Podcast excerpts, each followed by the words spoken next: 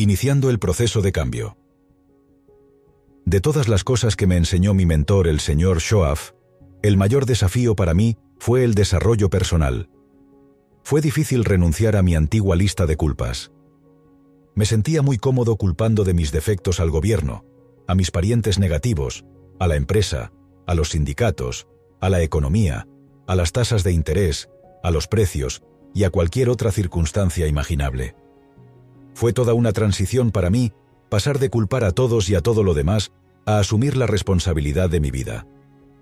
Pero el señor Shoaf me hizo darme cuenta de la importancia de hacer esa transición con una simple declaración. Dijo, No es lo que sucede en el mundo lo que determina la mayor parte de tu futuro. Lo que pasa, nos pasa a todos. La clave es lo que haces al respecto. Me animó a iniciar el proceso de cambio, a hacer algo diferente en los siguientes 90 días de lo que había hecho en los 90 días anteriores. Y te pido que hagas lo mismo. Ya sea leer un libro, comenzar una nueva disciplina de salud, mejorar la relación con su familia, sea lo que sea, por pequeña que sea la acción, debe iniciar el proceso. Luego, el señor Shoaf me dio otro secreto del éxito cuando dijo, Todo lo que tiene en este momento, señor Ron, lo ha atraído por la persona que es. Una vez que comencé a comprender este principio, explicó muchas cosas. El señor Shoaf continuó. Señor Ron, solo tienes unos centavos en el bolsillo. No tienes nada en el banco. Los acreedores están llamando y usted está atrasado en sus promesas. Así es como ocurrió. La desgracia ha ocurrido debido a la clase de persona que eres. Dije, bueno, ¿cómo puedo cambiar todo eso? Él respondió, si cambias tú mismo, todo lo demás cambiará para ti. No tienes que cambiar lo que hay fuera, lo único que tienes que cambiar es lo que hay dentro. Para tener más, simplemente tienes que llegar a ser más. Y luego dijo, no desees que sea más fácil, desea que seas mejor. No desees tener menos problemas, desea más habilidades. Empiece a hacer estos cambios personales y todo cambiará para usted. Tenía toda la razón. 2. Preparándote mentalmente. Imagínese por un momento un pequeño ñu en África. ¿Sabes cuánto tiempo tiene después del nacimiento para aprender a correr con la manada para que no se lo coman los leones? Unos minutos. Tan pronto como nace, el pequeño ñu intenta ponerse de pie. Cuando cae, su madre le da un codazo y consigue que se levante. Luego vuelve a caer. Finalmente, con sus patitas temblorosas, intenta mamar. La madre lo rechaza. Se mueve para que no pueda mamar. ¿Por qué? Ella está enviando un mensaje. No puedes amamantar ahora, tienes que desarrollar algo de fuerza, o los leones te atraparán. Tienes que fortalecer estas piernas. No tenemos mucho tiempo. ¿Cuánto tiempo lleva este proceso para un bebé humano? Como padre de hijos adultos, todavía no estoy seguro. Es increíble la cantidad de tiempo que se necesita para el desarrollo personal, el desarrollo espiritual y el desarrollo físico. Pero hay algo más que lleva tiempo, y es tu desarrollo mental. Alimentar la mente.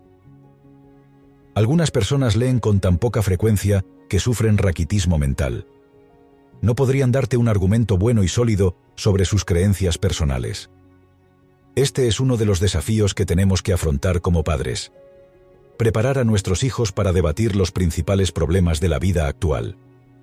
Tienen que desarrollar sus propias opiniones bien informadas. Puedes ayudarlos a hacer precisamente eso, pero solo si primero te comprometes a hacerlo tú mismo. Y aquí está el próximo desafío tienes que poder defender tus opiniones. Si no puedes defender tus virtudes y si no puedes defender tus valores, serás víctima de filosofías que no son lo mejor para ti. Tenemos que ayudar a nuestros hijos. Necesitan estar bien informados sobre las principales cuestiones de la vida.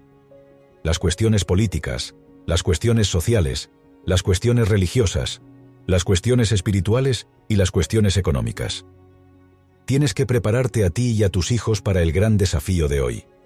Desarrollar tu filosofía y defender tus virtudes y tus valores. 3.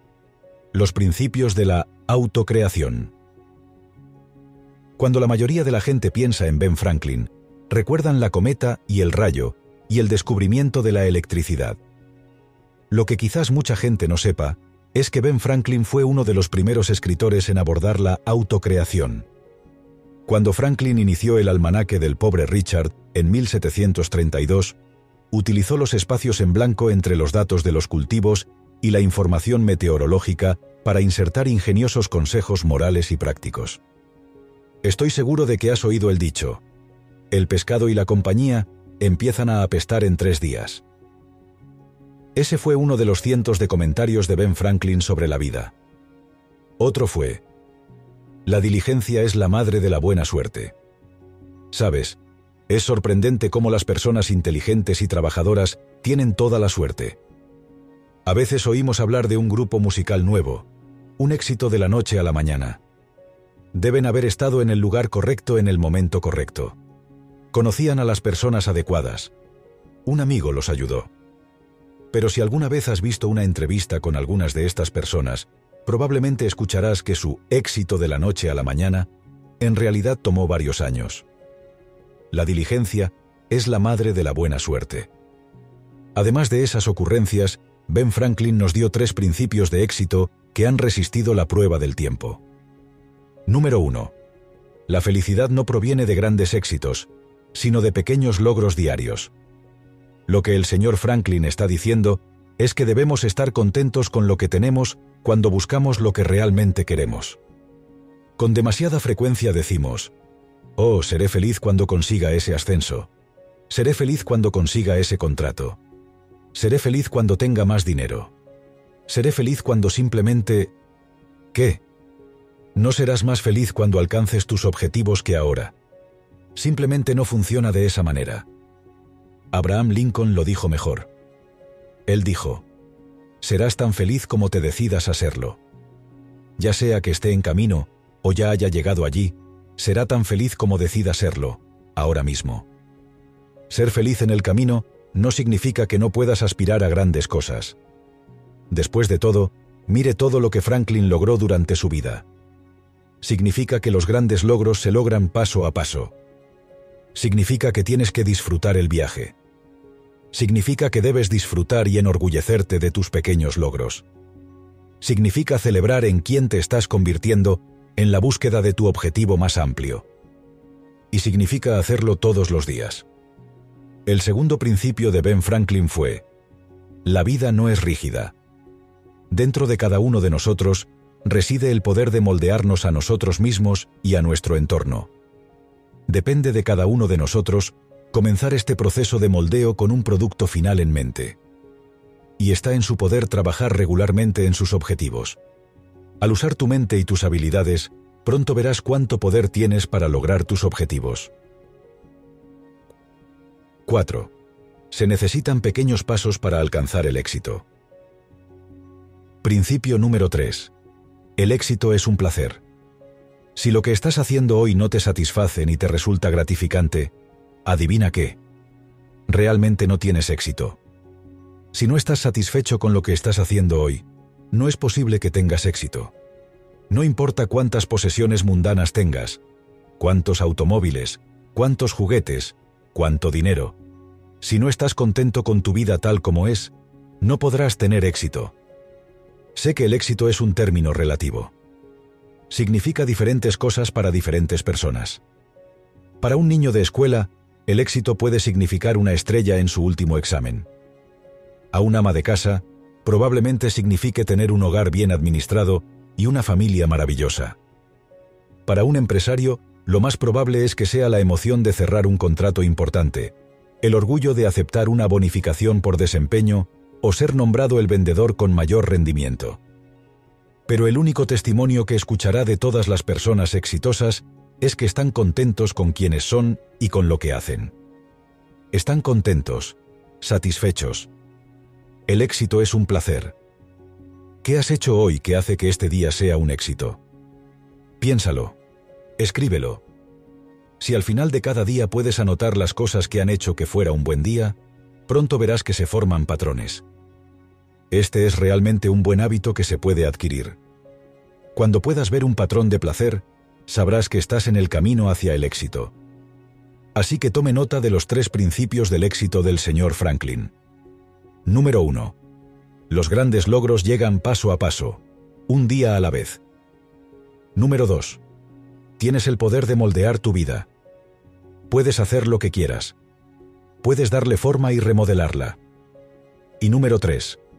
El éxito se mide a través del placer. Este es el principio clave. Tienes que ser feliz en el camino. Tienes que aprender a darte una palmadita en la espalda.